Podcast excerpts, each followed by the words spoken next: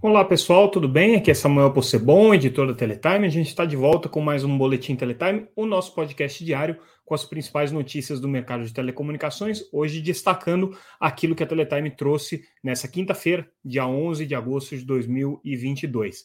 Um dia muito cheio, com muitas informações aí sobre o mercado de telecomunicações, um evento especial organizado pelo Ministério das Comunicações em São Paulo para, de alguma maneira, comemorar é, os primeiros resultados do 5G, discutir né, a, os impactos e as potencialidades do serviço. É, um dia também com o balanço da Oi, é, trazendo aí os números do segundo trimestre. Aliás, é, a gente começa o nosso boletim de hoje falando justamente disso.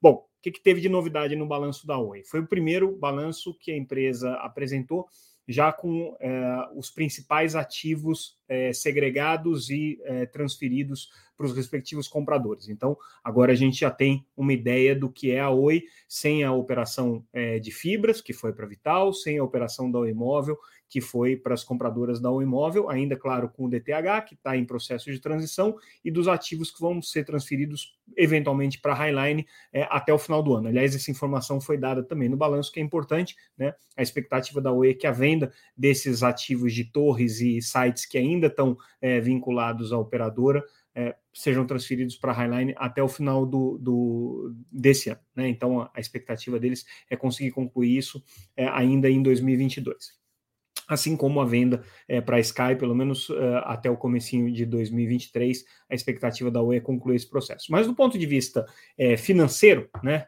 é, como é que a gente pode avaliar o desempenho da Oi? Do ponto de vista de receita líquida, é, a empresa teve uma queda significativa no segundo trimestre de quase 37% em relação ao ano anterior, né? Considerando, é claro que obviamente os mesmos ativos aqui que estavam sendo é, é, olhados né, na comparação é, com os últimos 12 meses.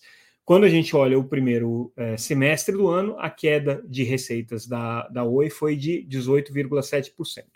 Onde é que a coisa está pegando? Onde é que está sendo o principal problema aqui para a Oi é, nesse, nesse seu desempenho? Bom, ela segrega aqui né, os seus números no mercado de fibra, né, que é o consumidor final, no mercado da Oi Soluções, que é o mercado corporativo, e no que ela chama aqui dos serviços legados, né, ou no, no legado, que são os serviços baseados na rede de cobre. E, obviamente, é aqui que está o problema. Tá? Então, o serviço de telefonia fixa e o serviço de é, ADSL, de banda larga, em cima de soluções ADSL e também VDSL, esses tiveram um grande impacto é, negativo para os resultados da Oi. Tá? Então, é, se a gente for olhar esses números, né, é, o, os números é, que, a, que a Oi registrou é, ficam realmente é, bastante afetados.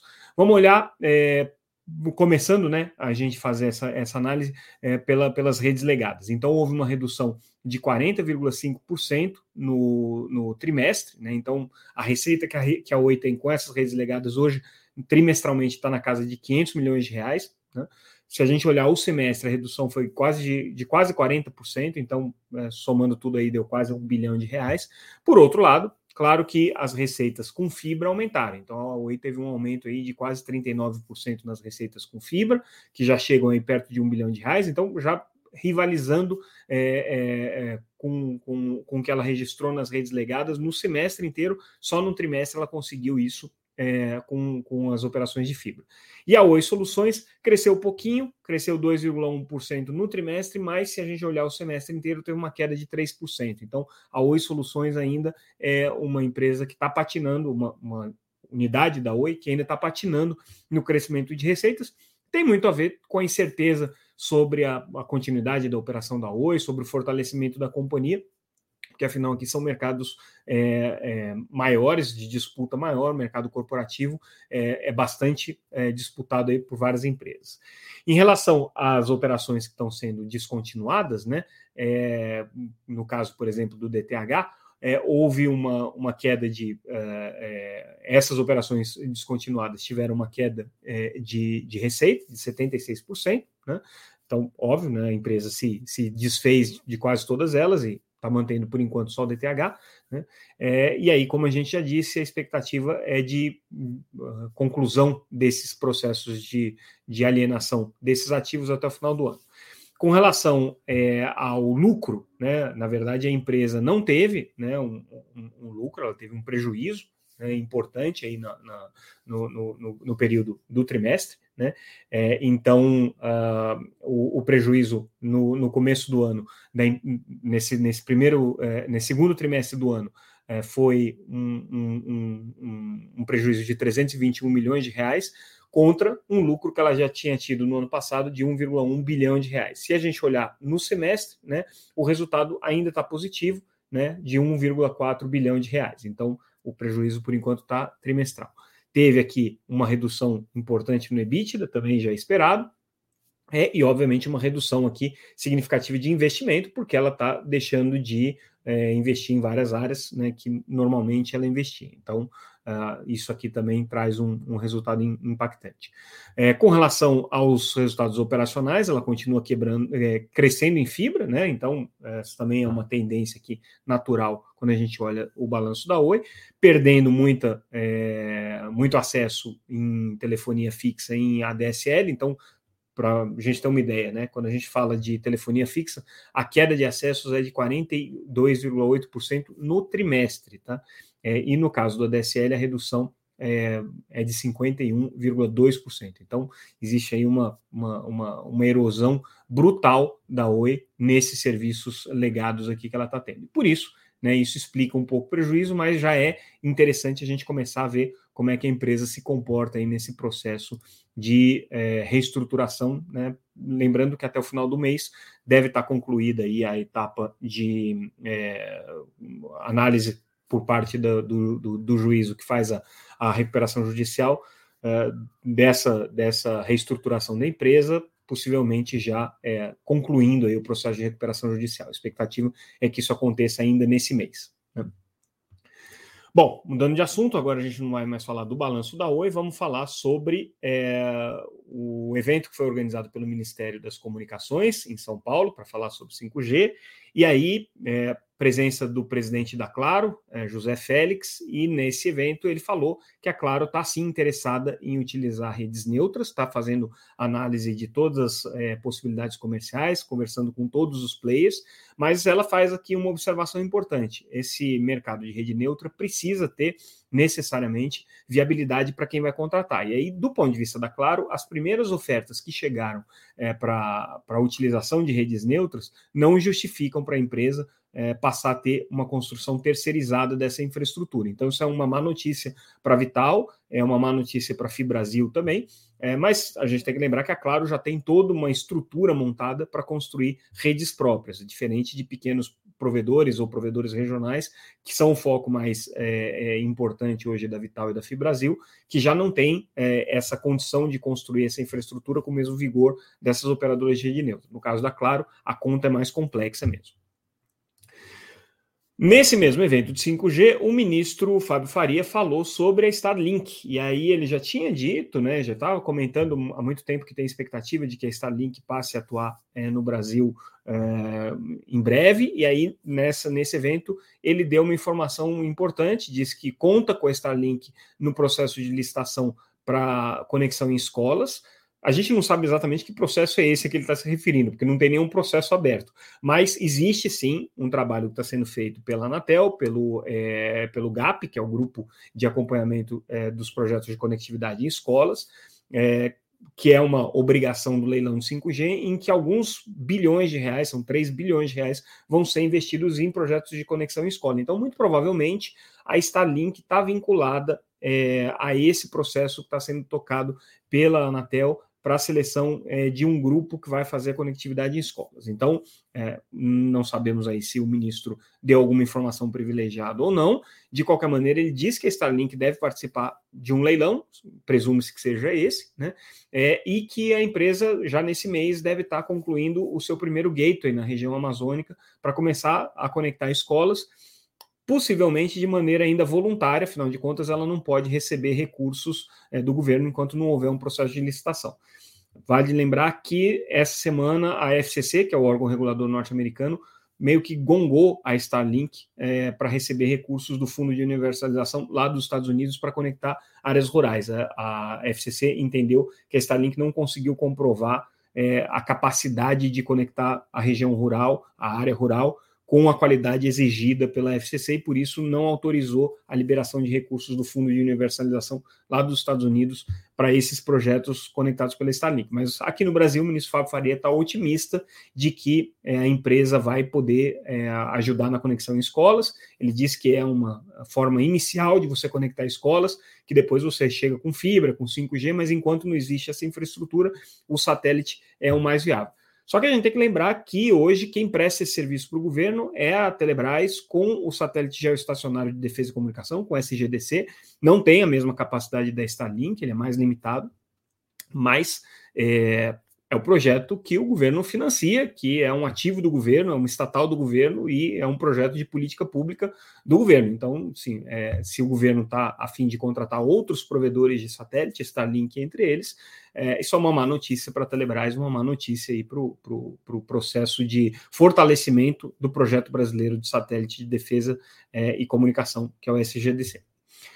O ministro também falou sobre a possibilidade das operadoras adiantarem as redes de é, 5G. Ele acha que até o final desse mês, 25 capitais já terão 5G ativado. É, ele está contando com o Rio de Janeiro, mas parece que o Rio de Janeiro está um pouco complicado. Mas, de qualquer maneira, é, o ministro muito otimista aqui com o ritmo que as empresas estão instalando. Inclusive, o presidente da Claro, é, José Félix, reforçou esse entendimento do ministro que é, o processo de adoção do 5G ou de implementação das redes 5G pelas operadoras está até mais rápido do que se previa, com mais antenas do que estavam estabelecidos ali no, nas obrigações é, do edital da Anatel. Então, aqui o ministro otimista, com uma boa dose de razão aqui, realmente o mercado está conseguindo responder rapidamente a esse processo de implementação do 5G.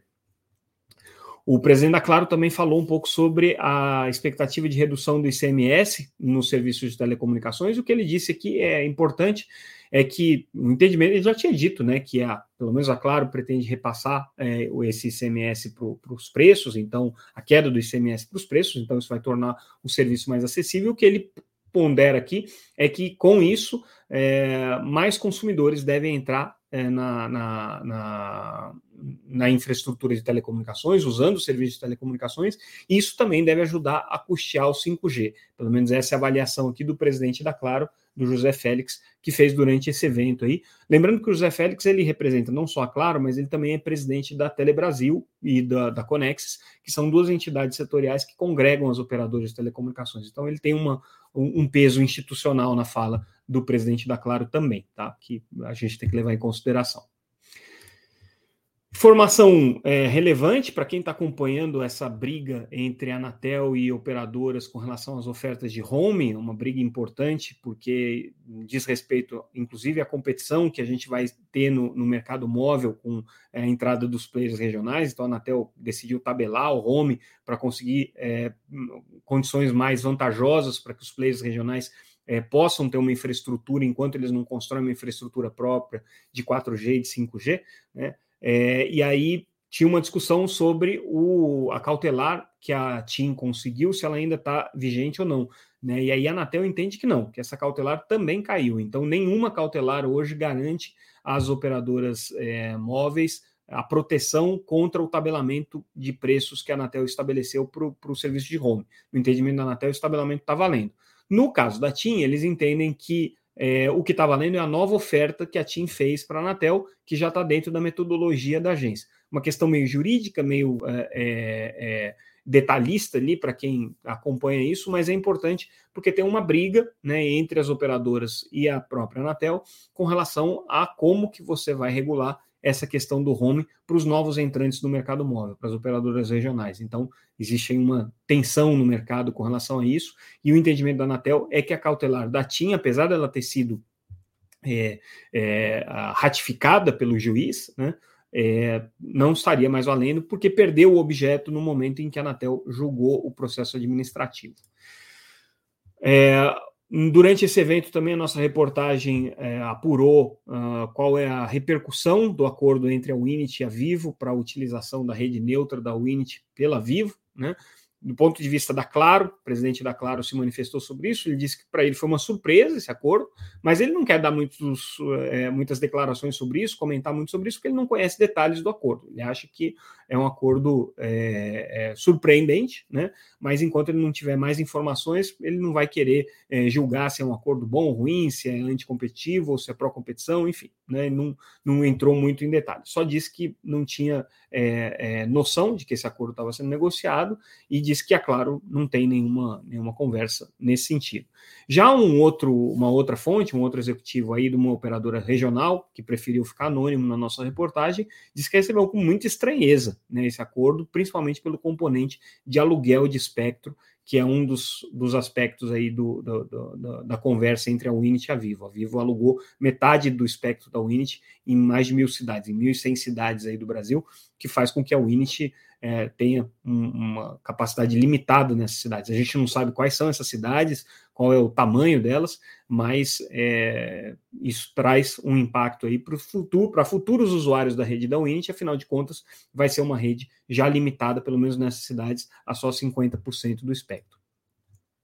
É, o presidente da, da, Claro também disse que a empresa está é, tá preparando alguns planos, algumas, algum, algumas ofertas específicas para 5G, que já utilizam todo o potencial da tecnologia. Ele entende que existe uma certa frustração no mercado com relação a, boa, a gente estava esperando um 5G revolucionário e na verdade veio mais do mesmo, não tem grandes diferenças, os usuários não estão sentindo muito qual é a vantagem do 5G em relação ao 4G. Ele falou: olha, justamente é preciso haver um ajuste, um ajuste de expectativas porque esse 5G revolucionário, né, cirurgias remotas, carros conectados e tudo mais, está vinculado ao desenvolvimento de todo um ecossistema de novos serviços que vão surgir, mas que não dependem das operadoras de telecomunicações. As operadoras elas desenvolvem a infraestrutura. Então, por isso ele fala, vamos baixar um pouco a expectativa, né? Alguns serviços vão começar a surgir aí já utilizando todo o potencial do 5G, de baixas latências, é, altas velocidades, possibilidade de conexão de vários dispositivos e tudo mais mas não é uma coisa que vai mudar a vida das pessoas de uma hora para outra. Né? Então, o principal benefício agora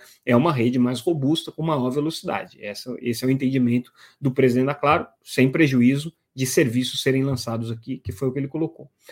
É, hoje também a gente teve é, algumas manifestações aqui com relação ao, ao, à revisão do regulamento de adaptação das outorgas é, de concessão do serviço de telefonia fixa para o um modelo de autorização. A Anatel fez uma consulta pública sobre isso, e aí é, algumas manifestações relevantes surgiram. A primeira foi a da Vivo, né, que ficou muito incomodada com o fato da Anatel ter incluído nesse regulamento a possibilidade de contrapartidas na forma de acordo de home. Volta para aquela discussão que a gente já está tendo sobre é, a, a, regulação do home, que a Anatel estabeleceu o tabelamento de preço, que as operadoras questionaram aquilo. A Anatel estabeleceu essa, essa regulação mais dura com um tabelamento de preço, no caso do home, por conta é, do processo de venda da Oi Imóvel para as operadoras que já estão aí, para TIM, para Claro para Vivo. Uma concentração de mercado para garantir a entrada de novos players e que o mercado se desconcentre. A Anatel, então, estabeleceu um home vantajoso para quem quer utilizar a rede das três operadoras já estabelecidas, ou seja, elas vão poder, é, os seus usuários vão poder usar a rede das operadoras estabelecidas é, com preços mais interessantes. Aí a Vivo, nessa, nesse comentário à consulta pública que foi feita pela Anatel, nesse regulamento de adaptação, é, colocou que não entende que o roaming precisa ser uma obrigação das operadoras para que elas possam fazer a adaptação da concessão para autorização. Porque na prática isso daqui pega é, só ela. Ela é a única operadora nacional que é também uma concessionária. Então só ela teria que se submeter a isso. No caso da Algar, é uma operadora regional, e no caso da Oi, ela saiu do mercado móvel. Então, ela nem tem como oferecer roaming como contrapartida é, para poder fazer é, a migração da concessão para autorização. Então, ela foi muito crítica nesse aspecto aqui.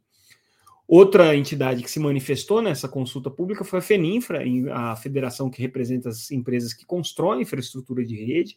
E aí a FENINFRA ela fez uma crítica é, ao modelo que a Anatel está propondo para que essas migrações aconteçam é, com a imposição de novas obrigações e a imposição de compromissos, né? E a, a entende que é, essas obrigações são ruins porque tiram investimento das operadoras. É, o que seria importante seria que a Anatel permitisse que as empresas concessionárias de telefonia fixa pudessem migrar para autorização para que elas se fortaleçam do ponto de vista financeiro, sem novas obrigações, e façam os investimentos na expansão das suas redes à medida de que aquilo é, seja viável ou não.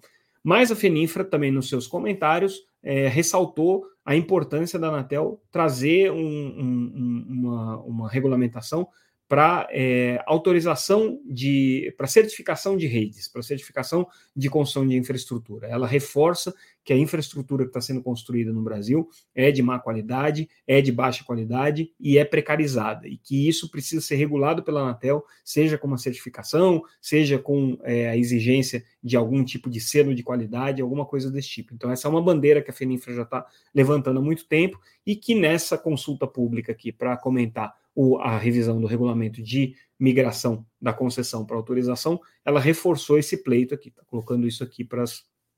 É, é, como parte das, das, suas contribuições para a Anatel. Então, é, amanhã a gente vai trazer mais detalhes também dessa consulta pública, porque outras entidades fizeram comentários, a gente vai é, trazer um pouco mais de detalhe amanhã. Normalmente a gente não faz o nosso podcast na sexta-feira, mas amanhã eu tenho o palpite que eu vou voltar aqui para falar é, com vocês, porque algumas coisas aí estão para é, acontecer é, e algumas informações estão para é, é, ser apuradas e divulgadas, e aí isso pode ser que aconteça amanhã. Então, uh, fiquem de olho, tá? Não quero dar spoiler do que, vai acontecer, mas é bem provável que vocês me vejam nessa sexta-feira com mais uma edição do nosso boletim é, Teletime. Bom, a gente fica por aqui. Eu agradeço, como sempre, a audiência e a atenção de vocês. Vocês podem acompanhar todas as matérias que a gente deu aqui, com mais detalhes, o balanço da Oi, que tem muitos números, até me atrapalhei aqui dando alguns números para vocês, então recomendo que vocês entrem no site www.teletime.com.br, olhem lá, a matéria está completinha, com todos os dados, todas as informações. Amanhã vai ter, claro, que a, a, a, a coletiva com analistas e com jornalistas, a gente vai trazer mais detalhes sobre isso. Tá aí mais um motivo pelo qual a gente deve fazer o nosso, nosso podcast. É, e também vocês podem acompanhar a gente sempre pelas redes sociais, como arroba Teletime News. Uh, a gente está lá no LinkedIn, Instagram, Facebook, é, Twitter. E se vocês estão ouvindo esse podcast é, só como áudio, vocês podem também entrar no YouTube e assistir o podcast. É, a gente está aqui é, quase ao vivo, né? Fazendo esse podcast para vocês. É, é isso. Ficamos por aqui. Amanhã a gente volta. Agradeço mais uma vez a atenção e a audiência de vocês. Até mais, pessoal.